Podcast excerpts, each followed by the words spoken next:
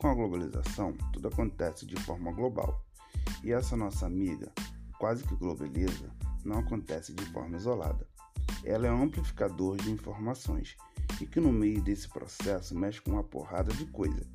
Quando ouvimos dizer em globalização, isso geralmente nos remete a pensar em economia, mas ela afeta diversas áreas da nossa vida.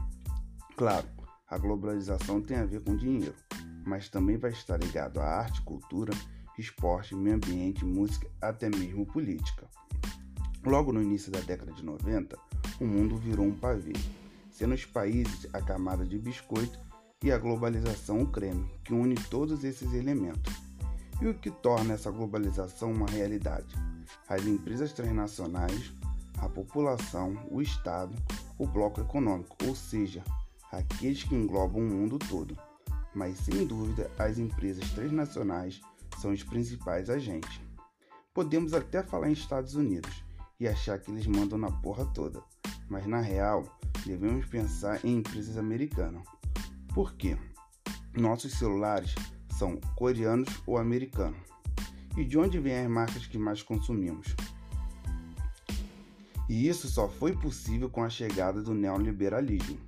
No neoliberalismo, houve um recuo do Estado, diminuindo a sua atuação e tornando apenas um agente regulador da economia, ou seja, são as empresas de fato que dominam essa economia global, enquanto o governo cuida para que não aconteça nenhuma cagada e vire bagunça. Esse cenário gerou uma flexibilização das leis trabalhistas e abertura das fronteiras. Sendo assim, empresas ficaram mais soltas para negociar e expandir os seus negócios. Uma das consequências globais é o misto cultural, aquele que as culturas se misturam e os costumes de uns povos são experimentados um pelos outros.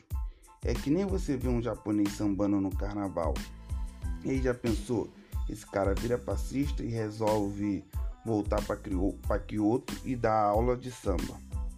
Esse é o lado bom da diversidade cultural. A parte ruim é que a mistura de tantas tradições diferentes que dá muita confusão, ou melhor, um choque cultural, e a partir daí surge a xenofobia. Existe ainda consequências econômicas. Nessa configuração,